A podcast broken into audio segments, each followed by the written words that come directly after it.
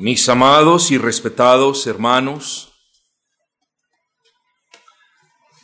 comenzamos una nueva serie de sermones que hemos titulado La vida de Cristo.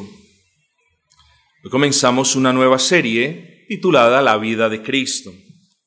Ahora bien, cuando hablamos de la vida de Cristo, yo quiero que ustedes tengan en cuenta los siguientes aspectos porque vamos a tocar estos aspectos quizás cada aspecto una vez o como hoy, que lo vamos a hablar en dos partes, hoy y dentro de una semana. Así que vamos a hablar de la vida de Cristo en términos del Cristo prometido, del Cristo nacido,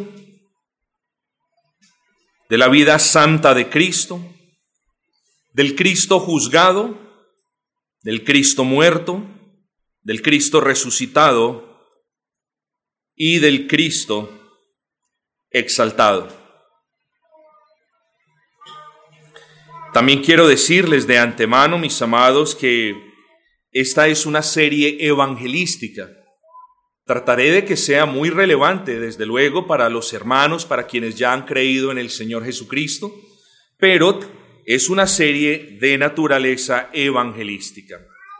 Así que sin más preámbulos, hermanos, porque tenemos un buen trecho por delante, quiero exponer el título de este sermón en particular y el mensaje lleva el título de El Cristo prometido. El Cristo prometido, parte número uno de dos. El Cristo prometido, la segunda parte, la veremos Dios permitiendo la próxima semana. Cuando un ángel del Señor le anunció a María que tendría un hijo, dicho ángel invocó una promesa que resonaba en todo el Antiguo Testamento y con la cual muy seguramente María estaba muy familiarizada. Podemos hablar de varias promesas al respecto de ese Cristo, de ese Salvador, pero aquí estamos haciendo alusión a una que nos encanta, a una que es muy diciente, a una que vamos a considerar más adelante. Y hablo de la promesa que tenemos en Isaías capítulo 7, versículo 14. Yo se las leo. Por tanto, el Señor mismo os dará una señal. He aquí que la Virgen concebirá y dará luz a un hijo y llamará su nombre Emanuel. ¿Recuerdan la lectura que ahora hicimos de Mateo? Bueno, esa es una alusión a Isaías capítulo 7 versículo 14.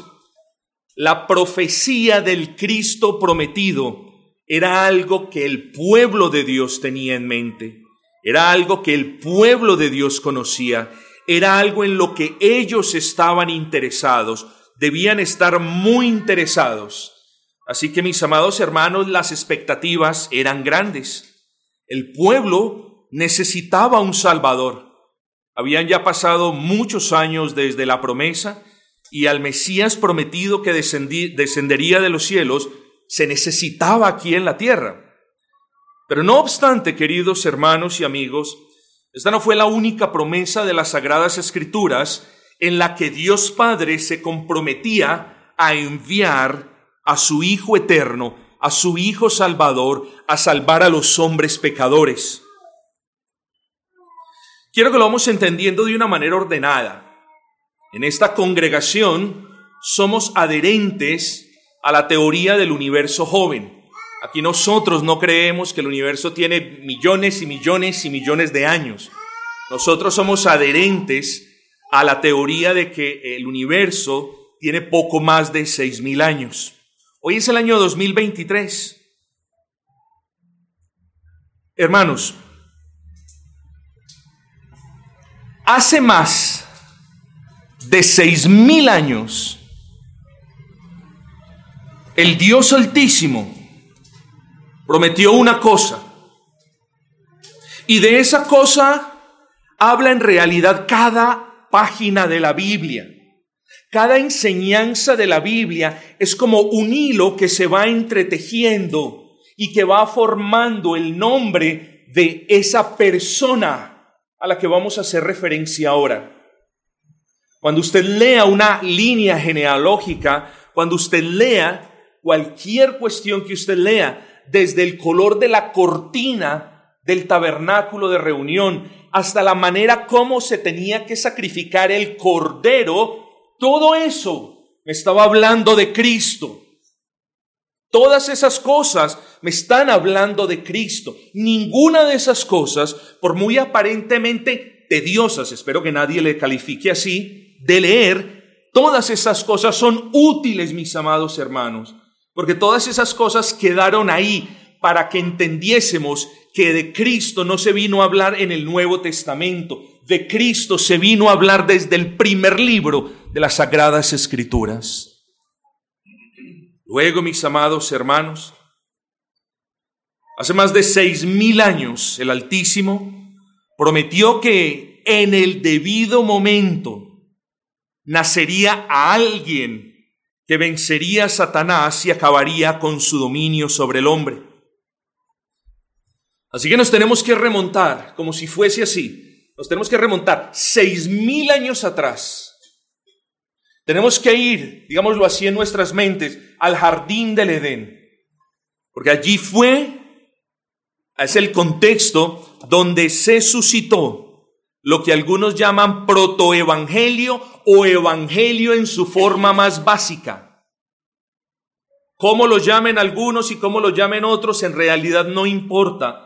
Lo que a usted, querido hermano, le debe importar es que en Génesis 3.15 encontramos la primera promesa que Dios le hace a la raza humana de que necesitan un Salvador y de que Él les proveerá ese Salvador. Vamos a Génesis 3.15, por favor, que es el texto alrededor del cual vamos a meditar. Y pondré enemistad, dice la palabra, entre ti y la mujer y entre tu simiente y la simiente suya. Esta te herirá en la cabeza, la simiente de la mujer, el Cristo, y tú, Satanás, le herirás en el calcañar. Aquí, hermanos, está la primera promesa en la escritura que nos habla de ese Cristo. Incluso, sin necesidad de especular, aquí en esta promesa estamos viendo que ese Cristo que tendría que ser hombre porque nacería de la simiente de la mujer, iba a ser un vencedor. Desde el comienzo se nos está mostrando a un Cristo vencedor, a un Cristo que iba a vencer a Satanás por completo, a un Cristo que nos liberaría de las acechanzas del demonio, del poder del pecado. Ese bendito Cristo, si bien no fue eh, la profecía muy elaborada al comienzo, vamos a ver a lo largo de estos estudios que esa profecía se fue robusteciendo más y más y más y más hasta que llegó el tiempo de Dios que es perfecto y nació el Cristo. Pero no me quiero adelantar todavía. Vamos a hacer un ejercicio al respecto de esto. Regresemos allí, hermanos. Allí no había nada. Estaba Dios, Dios es. No había nada. No existía el mundo material. Y Dios creó el universo con el poder de su palabra. En el día primero creó la luz, en el día segundo el firmamento, en el día tercero la tierra y las aguas, las plantas, en el día cuarto el sol, la luna y las estrellas. Ustedes saben, en el día quinto las aves y los peces, en el día sexto, en el día sexto creó otras cuestiones, pero el clímax, el momento más hermoso de la creación fue cuando Él dijo, crearé el hombre a mi imagen y semejanza. Querido hermano, esto usted lo sabe, pero no sobra que yo se lo repita. Usted no viene de un producto evolutivo. Usted no viene de un mono. Usted no viene de una transición, como ellos le llaman, de millones de años entre un versículo y el otro. Usted viene de un acto creativo y soberano de Dios. Usted se debe valorar porque usted fue hecho, creado a imagen y semejanza de Dios. Usted tiene capacidades que el animal no tiene. Usted tiene conciencia que el animal no tiene. Usted tiene afectos que un animal no tiene. Todo lo del animal se gira o se mueve en torno a, a, los instintos que él pueda tener y a sus derivaciones. Pero nosotros somos únicos, queridos amigos, únicos somos nosotros. Luego, una cosa no se nos debe olvidar. Hemos sido creados a imagen y semejanza de Dios. Y allí estaba Adán, el primer hombre, y Eva, tomada de la costilla de Adán. Eso fue un cuento, no fue un cuento. La serpiente no habló, sí habló. Nosotros, hermanos, tomamos la narración de Génesis como Dios la dejó en su palabra, y ni usted ni yo nos podemos poner como jueces de las verdades reveladas de Dios. Génesis es un libro histórico, no una moraleja. Génesis es un libro histórico, no algo para que nosotros digamos, pues es que lo que quiso decir Dios fue esto. Cuidado, mis amigos, no tomemos el papel del Santo Espíritu del Dios vivo. Así fue revelado, así lo leemos y así lo comprendemos. Mis amados, y allí estaban Adán y Eva, personas con la plena capacidad de obedecer las órdenes de Dios. No como usted y como yo.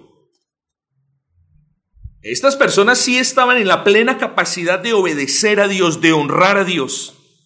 Tanto así podían ellos obrar de esa manera perfecta que Dios les dice, hagan esto y vivirán. ¿Dónde les dice eso? Dios les dice, hagan esto y vivirán cuando les dice en Génesis capítulo 2, versículo 17, que podían comer de todos los frutos del árbol, pero que no podían comer del fruto del árbol de la ciencia del bien y del mal. Todo les era permitido a Adán y Eva y todo es todo. Porque en aquel entonces, hermanos, la ley estaba, digamos así, condensada en un solo mandamiento. Y justo, mis amados hermanos, justo el mandamiento que no debían violar, justo ese fue el mandamiento que violaron. Es que se parece a nosotros, no es así. Hay un mandamiento que nos insta a hacer algo, no lo hacemos. Hay un mandamiento que nos prohíbe hacer algo, eso hacemos. Hermanos, quiero que miren ustedes que siendo hombres, criaturas hechas a imagen y semejanza de Dios, quiero que ustedes comprendan este punto que en ocasiones parece que nos comportamos como animales. Eso debería entristecernos. Eso debería ponernos a reflexionar. Que no siendo animales nos comportamos como animales. Incluso algunas ratas tienen un mayor poder de, de, de procesamiento de información y saben que si se meten por un huequito y no vuelven a salir, por ahí nunca se vuelven a meter. Pero nosotros sí. Qué triste eso, mis amados. Pero regresemos al punto. El Señor les dice, de todo árbol del, del huerto pueden comer, pero de ese árbol, del fruto, del árbol de la ciencia del bien y del mal, no podrían comer. Y eso que hoy no tenemos tiempo, mis amados hermanos, para hacernos la pregunta, ¿por qué pudiendo comer de todos los árboles del huerto, no quisieron comer del árbol de la vida? Esa es una pregunta que no la debemos responder. Esperemos que nos la podamos responder cuando comience el estudio de Génesis, que he tenido planeado hace muchos meses ya, pero pues todavía no sé cuándo lo vamos a comenzar. No, decidieron comer lo prohibido.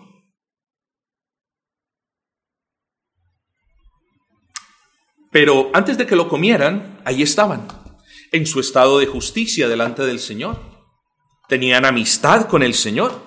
Así que quiero que piensen esto. Antes de que comieran el fruto, no necesitaban un Salvador.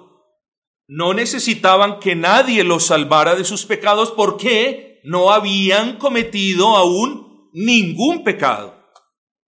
Tenían comunión con Dios, tenían cercanía con Dios, pero ese Salvador, ese Redentor, alguien que tuviera que morir por sus pecados no era necesario en ese momento para ellos. Pero hermanos, ¿qué pasó? Ustedes todos lo conocen. Cayeron en pecado. Tenían una sola orden. Una sola orden. Y la desobedecieron. Una sola. Y la desobedecieron. Cayeron en pecado. Desobedecieron esa única ley que Dios les había establecido. Y mis amados hermanos, nos escandalizamos en ocasiones del por qué Adán y Eva cometieron ese pecado. Pero mis amados, ¿de qué nos escandalizamos si estamos, si nosotros hemos vivido en carne propia lo mismo que ellos hicieron? Ellos solamente se comieron cualquier frutica que ninguno conoce cuál fruta fue. Ellos solamente se comieron algo. ¿Cuántas cosas ha hecho usted que violan flagrantemente la palabra del Señor? Tiene que pensar en eso.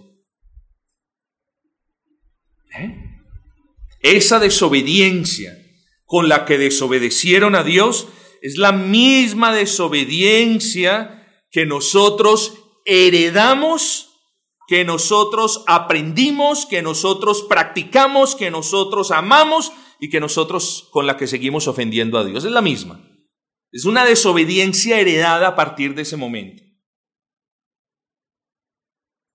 Así que cuando nosotros, cuando usted no obedezca una norma, una ley que el Señor ha establecido en la palabra, sepa usted de dónde viene el asunto. Usted es el responsable, pero esa desobediencia suya es una desobediencia heredada desde Adán.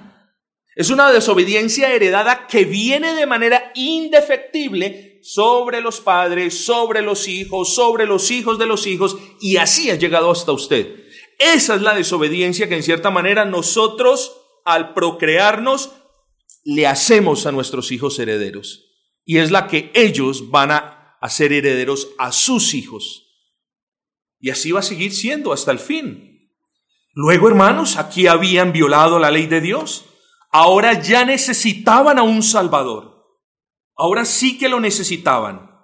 Y lo necesitaban porque al pecar habían caído de la gracia y al caer de la gracia habían perdido tanto el deseo de obedecer a Dios como el poder obedecer a Dios.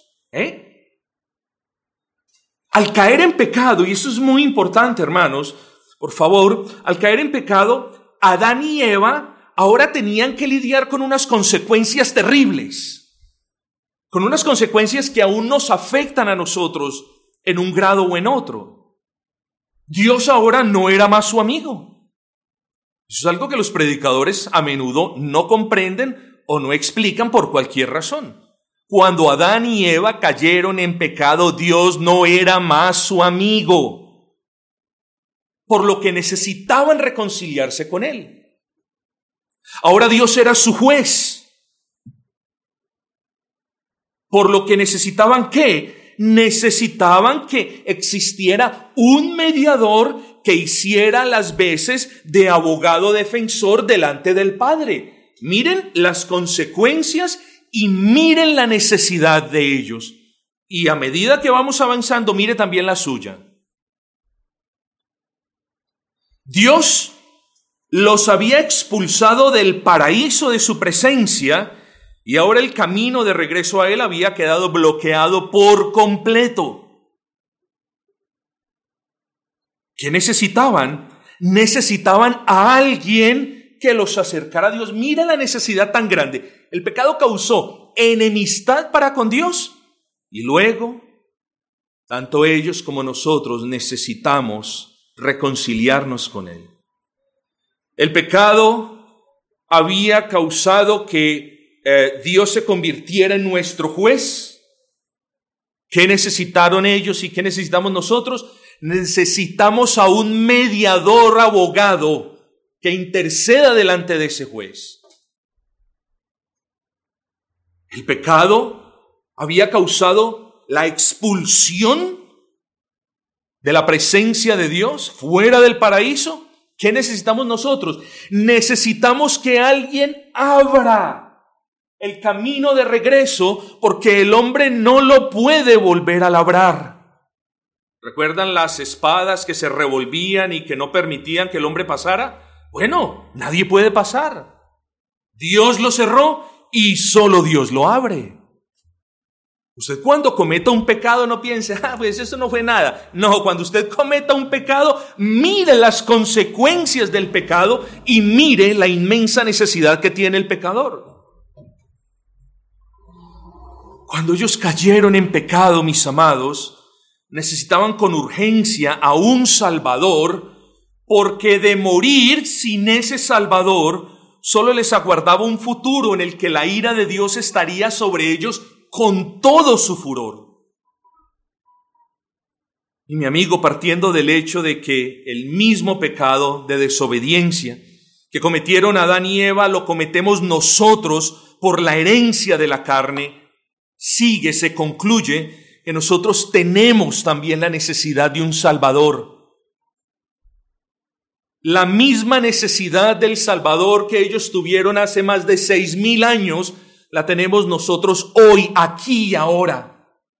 Quien no ha abrazado a Cristo, quien no ha confiado en Cristo con su corazón pleno, quien tiene algunas dudas acerca de Cristo, yo le quiero decir, tiene una necesidad enorme. Tiene la necesidad de ser reconciliado con Dios, tiene la necesidad de ser representado delante de Dios, tiene la necesidad de un mediador que muera por usted, tiene la necesidad de que ese mediador no solo muera, sino que viva una vida perfecta que usted no puede vivir. Mire la necesidad, señor y señora. Pero el punto es, ellos necesitaban un Salvador y lo necesitaban pronto. Cosa que aprovecho para decirle a usted así también, usted necesita un Salvador y lo necesita pronto. Pero miren entonces lo que sucede. Y esto es muy interesante. Piense. ¿En qué parte de la escritura, usted mi querido hermano, en qué parte de la escritura usted puede ver a Adán corriendo de rodillas delante de Dios diciendo, Señor, perdóname? ¿En qué parte de la escritura usted puede ver a Adán como el esposo de la casa, liderando a Eva para que pidieran un Salvador? ¿Suplicaron ellos por un redentor? ¿Clamaron en oración de día y de noche para que Dios mismo los salvara? Nada de eso sucedió. Nada de eso sucedió. Fue Dios mismo que les prometió un Salvador. Y es que eso es muy diciente. Ellos estaban aturdidos por el pecado, por el pecado aturde. El pecado entontece muchas veces por mucho tiempo. Ellos estaban aturdidos por el pecado, habían caído del pecado. ¿Y, y qué hacen? Hace quizás lo que usted hace, que es tratar de culpar a los demás por su pecado, que es tratar de poner el agua sucia sobre los demás por su desobediencia. Eso es lo que el ser humano lleva haciendo por miles de miles de miles de años. Cuando peca delante del Señor, lo primero que hace el ser humano es cómo me excluyo de la responsabilidad que tengo por este pecado que cometí. Ah, bueno, sí, es del hermano. El hermano tiene la culpa. ¿Cómo me excluyo por el pecado que cometí? No, no, fue lo que dijo el pastor, eso ya me sirvió de piedra de tropiezo, sí, ya. No, mis amados hermanos, eso hicieron Adán y Eva. A Adán le preguntaron, ¿dónde estás? Sentimos vergüenza porque estamos desnudos. ¿Quién te enseñó que estabas desnudo? Y ahí comienza la historia de los señalamientos. ¿Qué hace el hombre? Culpa de mi mujer. ¿Qué hace la mujer? Culpa de la serpiente. Y mientras que el esposo le achaca la culpa a la esposa y no toma responsabilidad, y mientras que la esposa le achaca la culpa a la serpiente y tampoco toma responsabilidad, entre tanto Satanás, la serpiente, se burla de ambos porque no ven que ellos son los arquitectos de su propia destrucción. Y eso es lo que hace Satanás muy a menudo. Burlarse de nosotros cuando nosotros no venimos prontos delante del Señor diciendo, Señor, he pecado contra el cielo y contra ti. No, siempre venimos, Señor, pero es que el hermano, pero es que la hermana, pero es que el hermano me dijo, pero el hermano me miró. No, no, no, no, no, no, no. Los creyentes nos presentamos delante de Dios. He pecado contra el cielo y contra ti, Señor. Y yo creo que hay mucha más misericordia para con un hijo de Dios que confiesa su pecado que para con un hijo de Dios a quien Dios lo trata para que él confiese su pecado. No, pero no pidieron un Salvador. No lo pidieron. Entonces, como ellos no pidieron un Salvador, ¿qué haría Dios? ¿No les daría lo que ellos necesitaban? Desde luego que no, mis amados hermanos. Si bien el pecado le hace perder de vista al hombre lo que en verdad el hombre necesita para que sus pecados sean perdonados, nuestro Dios, nuestro generoso y magnánimo y omnipotente Señor, les habría de prometer lo que no le habían pedido, pero lo que ellos necesitaban. Yo le voy a decir a usted una cosa, si usted no es un cristiano, si usted no ha abrazado a Cristo, si usted no ha creído que Cristo es el único Salvador y que solamente Cristo salva, yo le digo, pídale al Señor que abra sus ojos, que abra sus oídos, que usted pueda escuchar la promesa y que usted pueda abrazar a ese Cristo en cuya vida, obra, muerte y resurrección yace la esperanza de su alma. Pero un buen padre hace eso. El niño no le pide coliflor, ni auyama, ni verduras al padre. El padre sabe que su hijo las necesita. Va, las procura y las trae. El pecador lastimosamente muchas veces no se da cuenta de qué es lo que se necesita. Pero tenemos a un Dios que es bueno y que es grande. Y vemos cómo en este caso, pese a que Adán y Eva no se lo pidieron, Dios les promete a un Salvador. Ahora piensen usted, mire la bondad de Dios que hoy le dice, no me has pedido un Salvador, no me has pedido lo que necesita tu alma. Me pides trabajo, salud, dinero, educación y hijos. ¿Es que acaso te vas a ir con esas cosas para el infierno? ¿Te vas a ir para el infierno con los hijos que tanto amas? ¿Te vas a ir para el infierno con salud? ¿Te vas a ir para el infierno con mascotas? ¿Te vas a ir para el infierno con dinero que tanto me pides? ¿Te vas a ir para el infierno con el mejor trabajo que tanto me ruegas? ¿Por qué no me piden lo que necesitan sus almas? Yo se los daré, dice el Señor. Me pides lo que quieres, pero no me pides lo que necesitas. Y el que mucho pide lo que quiere, no sabe cuál es la voluntad de Dios para con él. Me pides lo que quieres, pero no me estás pidiendo lo que necesita tu alma. Y tu alma necesita un Salvador. Tu alma necesita el único Dios vivo y verdadero, en cuyo ser hay perdón de pecados y vida eterna. Eso es lo que necesita tu alma. Y esto no solamente va para los hermanos que no han creído, va para los hermanos que han confiado en el Señor Jesucristo hermanos que tienen tendencias a pedir las cosas. Digo, no que sean malas, pero hermanos que tienen tendencia a pedir tanto, tanto, tanto, tanto las cosas del mundo, que se les olvida lo que sus almas necesitan. Pero bueno, a Adán y Eva les sucedió algo similar, no vieron su necesidad, pero Dios en su bondad les prometió a su Hijo eterno. De eso estamos hablando, del Cristo prometido. Ahora, ¿cómo, cuándo y dónde? Ya vendría el tiempo apropiado, mis amados hermanos.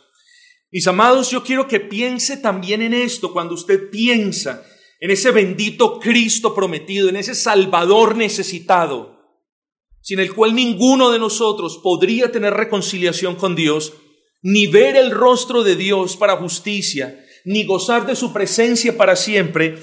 Nosotros nos preguntamos, mis amados hermanos, ¿Qué pudo haber hecho Dios? ¿Qué pudo haber hecho Dios con, con estos hijos tercos y desagradecidos que no son como nosotros, lo tuvieron todo?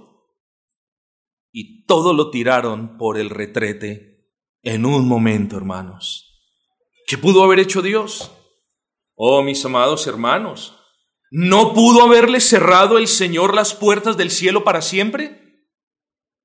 ¿No pudo haberlos dejado naufragando en sus delitos y pecados? ¿O no pudo Dios crear otro mundo con otras personas más dignas y más santas? Si usted piensa, en cierta manera, sí, sí lo pudo hacer. Pero Dios no tiene segundos planes, hermanos. Dios programó que todo esto sucediera tal y como Él tenía planeado que sucediera para mostrarnos su amor y su misericordia. Aquí hay grandes lecciones, mis amados hermanos. Dios no hizo nada de esto. Lo que hizo, en cambio, fue mostrar gracia y bondad para con los pecadores, que es la misma que muestra hoy para contigo si no has abrazado a Cristo. Es lo mismo. ¿Eh? Les hace una promesa. Pudiese haber dicho, quedan malditos para siempre. Y como la higuera no dará ningún fruto, manos, después de que el Señor baje la mano no hay nada que hacer. Pero no hizo eso, mis amados hermanos. Le hizo una promesa a este par de pecadores, de tal manera que si ellos creerían esa promesa, serían salvos, libres, perdonados de sus pecados y volverían a tener una comunión con Dios.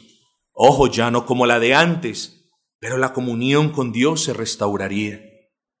Así que mis hermanos, miren la bondad y la misericordia del Señor. El Señor les da la promesa de ese bendito Cristo.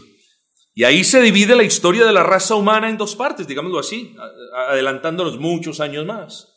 Antes de Cristo y después de Cristo. Recuerdan que estamos meditando en la promesa del Salvador prometido.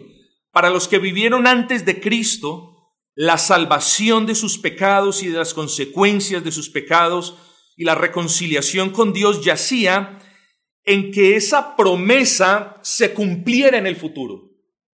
Noten ustedes que con la línea de tiempo que hicimos, pasó un lapso de más de cuatro mil años entre el momento que Dios les hace la promesa en Génesis 3.15 y el cumplimiento de la promesa.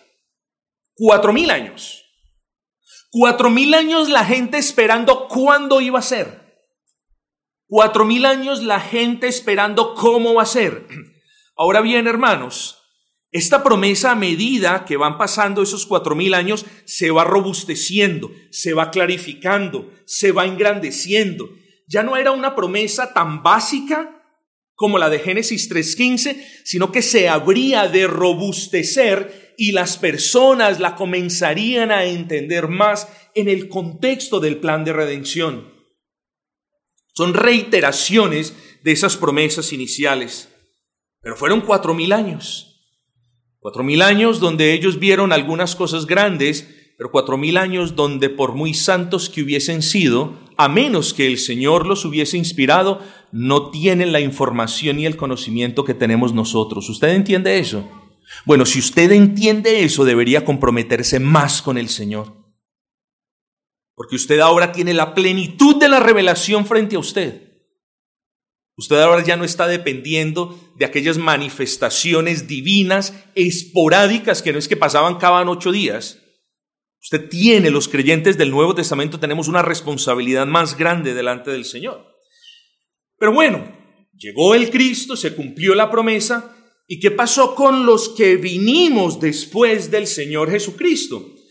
Bueno, ya el perdón de nuestros pecados yacía en que la promesa se había cumplido, o en palabras más sencillas, aquellos que vivieron antes de Cristo podían ser salvos gracias a la fe en el Cristo que habría de venir. Esto es importante. Y los que nacimos después de Cristo podemos ser salvos por la gracia de Dios en el cumplimiento de la promesa. Los de antes, los del Antiguo Testamento, creían que Dios mismo iba a descender, iba a ser su libertador, su rey, Así que ellos, aunque estaban muy equivocados en una gran cantidad de cosas, si ellos creían en esa promesa, en el que sus pecados serían perdonados por ese Cristo que ya comenzaban a ver de cierta manera, ahí tendrían justificación. Nosotros ya no vemos por sombras. Nosotros no necesitamos tipos. Nosotros, por decirlo así, ya tuvimos a Cristo, ya miramos a Cristo con fe. La promesa se cumplió, mis amados hermanos. El Evangelio puede ser proclamado hoy de una manera más libre, más eficaz, porque hoy podemos hablar de quién es el Cristo. Hoy podemos saber qué comía Cristo incluso. Angostas y miel silvestre, para los que no se le olvidan al principio. Hoy podemos hacer, podemos saber qué hacía Cristo. Hoy podemos hablar de muchas cosas de Cristo. Los del Antiguo Testamento solamente podían entrever algunas luces maravillosas de las profecías, como las vamos a ver más adelante. Así que querido amigo, usted puede ser salvo porque Dios no le ha cerrado la puerta de la salvación a nadie de la raza humana. Si Él hubiera cerrado hoy el Evangelio, eh, hoy la puerta se le hubiera cerrado el Evangelio, no estuviese siendo predicado pero si es predicado es porque hay esperanza para usted. Así que usted puede ser salvo incluso hoy, porque la promesa fue cumplida. La segunda persona de la Trinidad encarnó, el Cristo prometido nació y Satanás fue vencido, mis amados. Pero no hemos hablado mucho de Satanás y hay que hablar un poco de Satanás. Usted se preguntará, ¿por qué?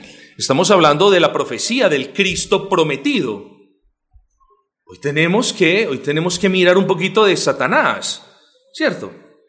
¿Por qué es necesario mencionarlo? Porque una de las mentiras del mundo es hacerle creer a los hombres que el diablo no existe, que el diablo es una figura mitológica. Unos dicen que el hombre es el diablo, otros dicen, no, la maldad es el diablo.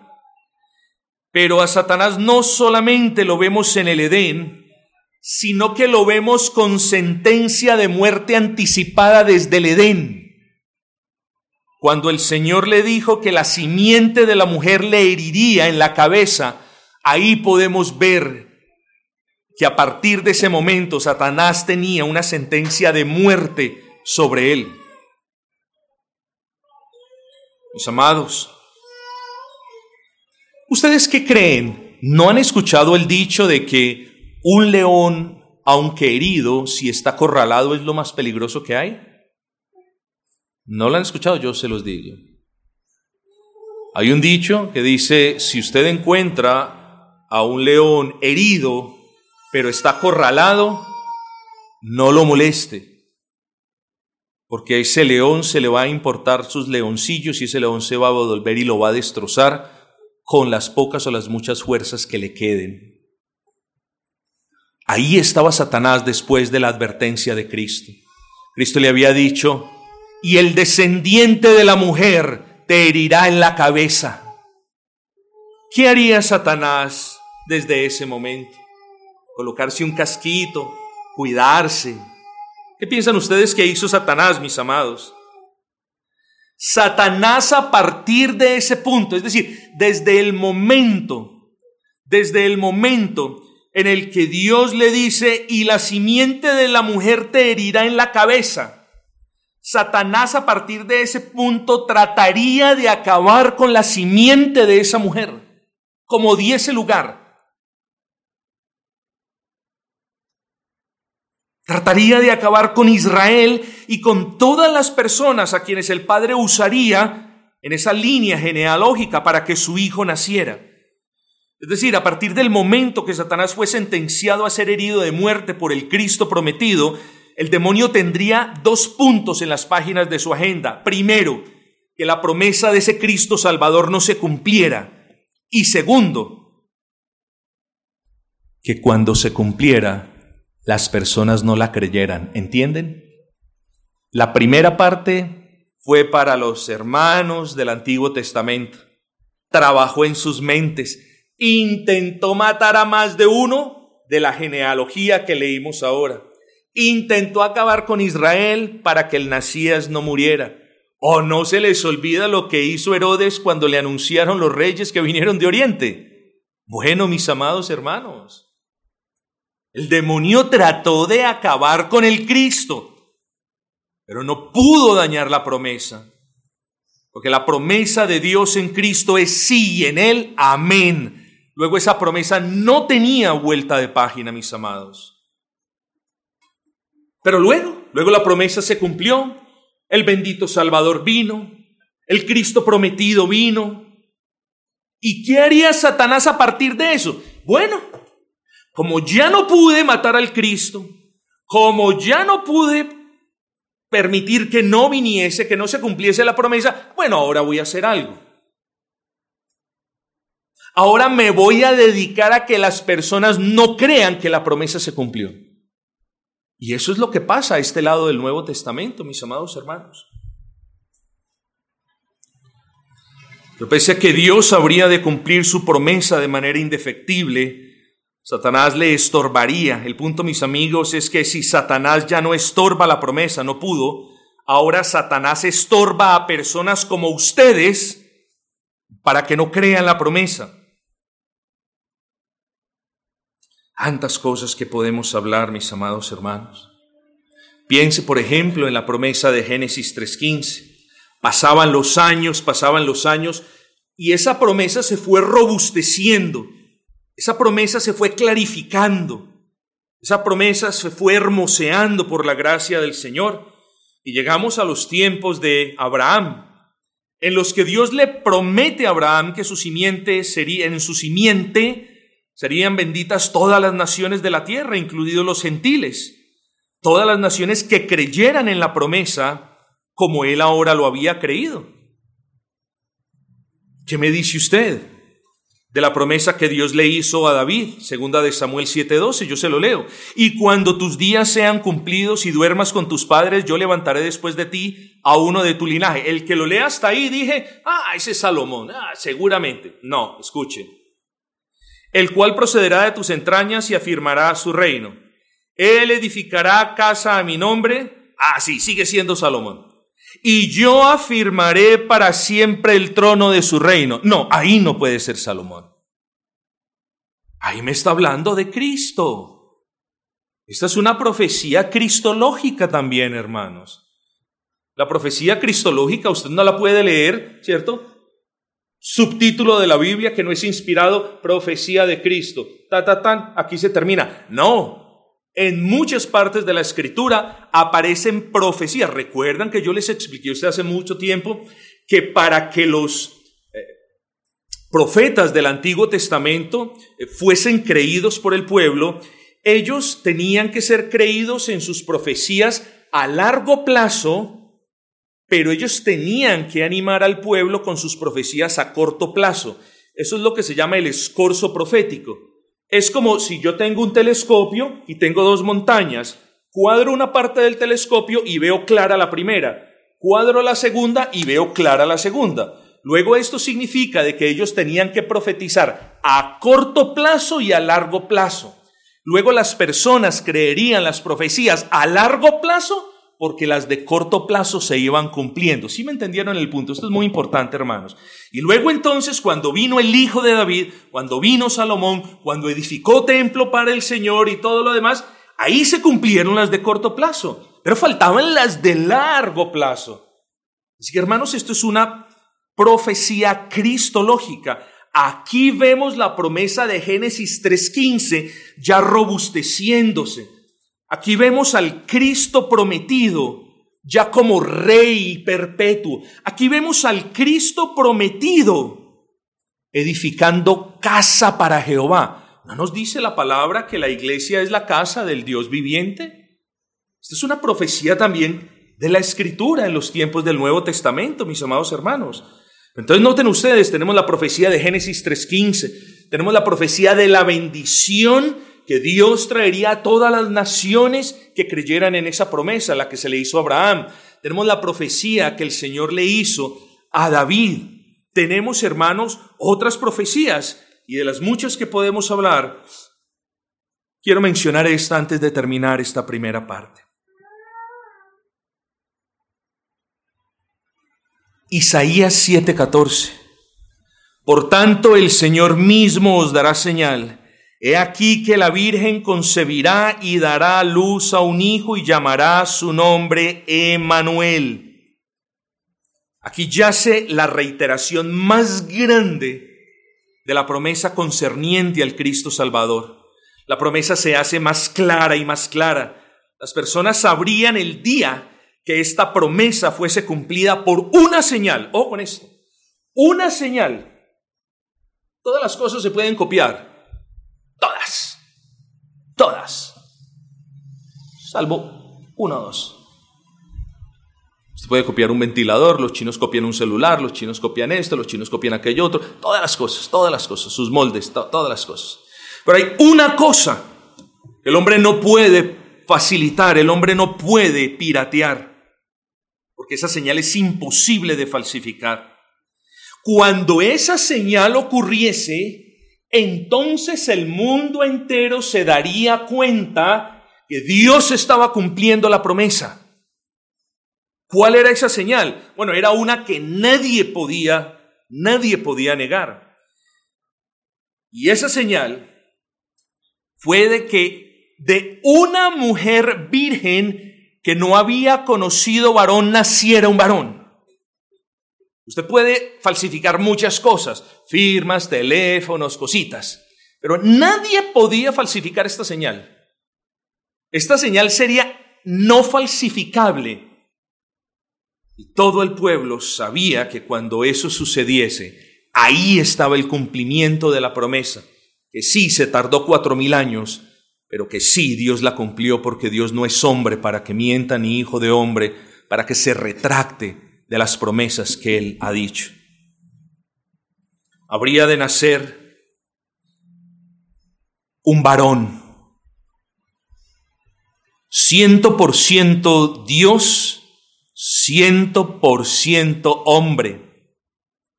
Habría de nacer el Hijo de Dios, que vendría a ser también el Hijo del hombre.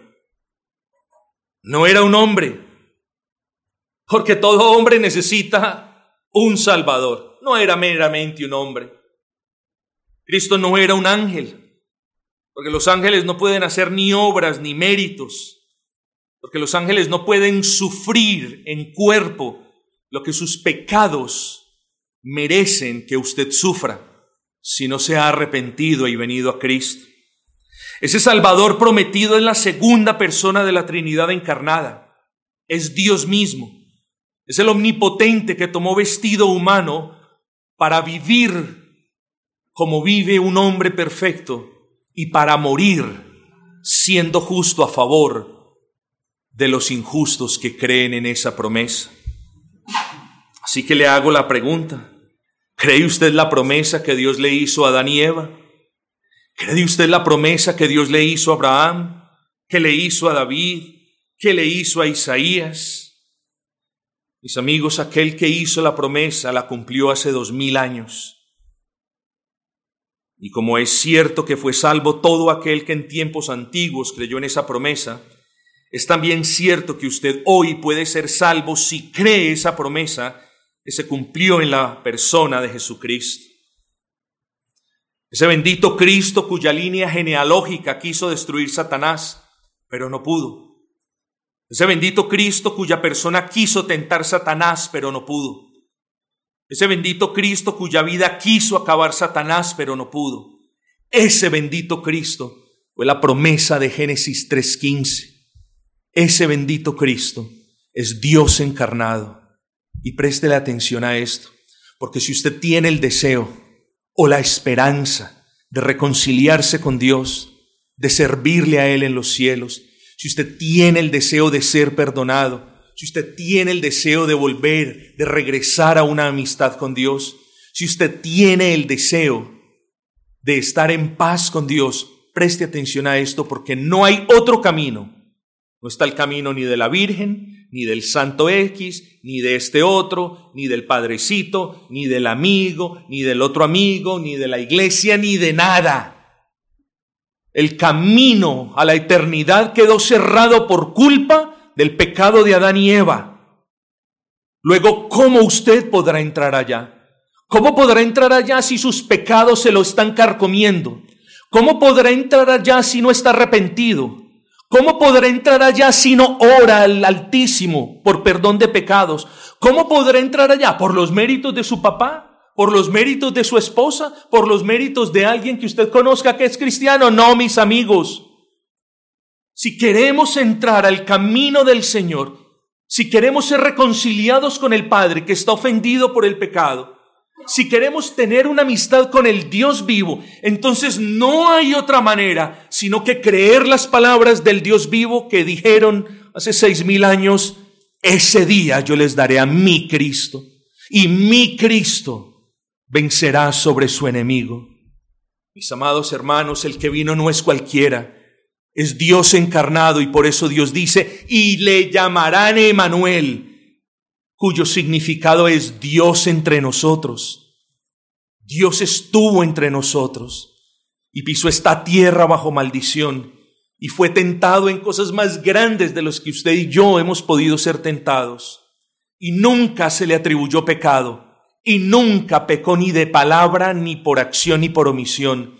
Y vivió una vida perfecta en plena y absoluta obediencia a la ley que desobedecieron Adán y Eva y que hemos desobedecido usted y yo desde entonces.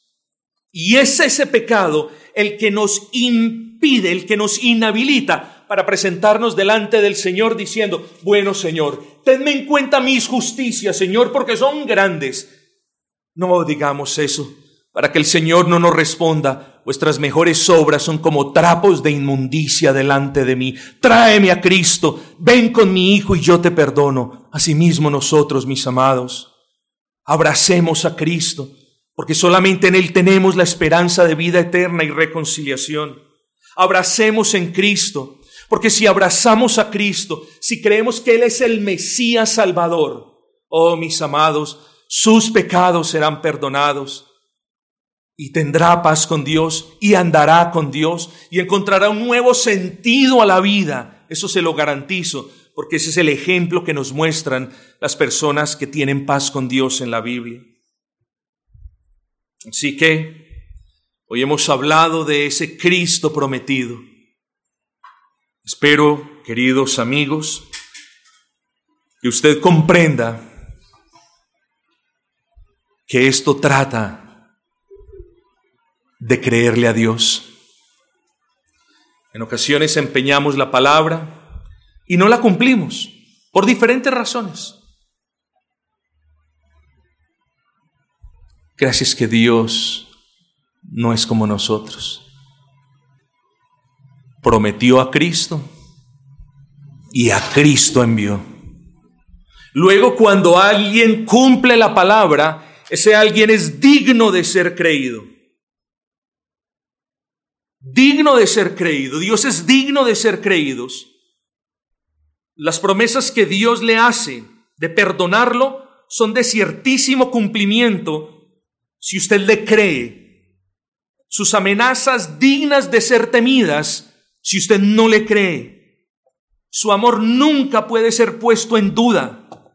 Su paciencia no puede ser abusada su justicia no puede ser alcanzada por medio de obras y su Hijo prometido es el regalo de amor más grande para todo aquel que cree. Y termino este sermón con esto. ¿Crees en el Cristo prometido? Si crees, Cristo ha triunfado en ti.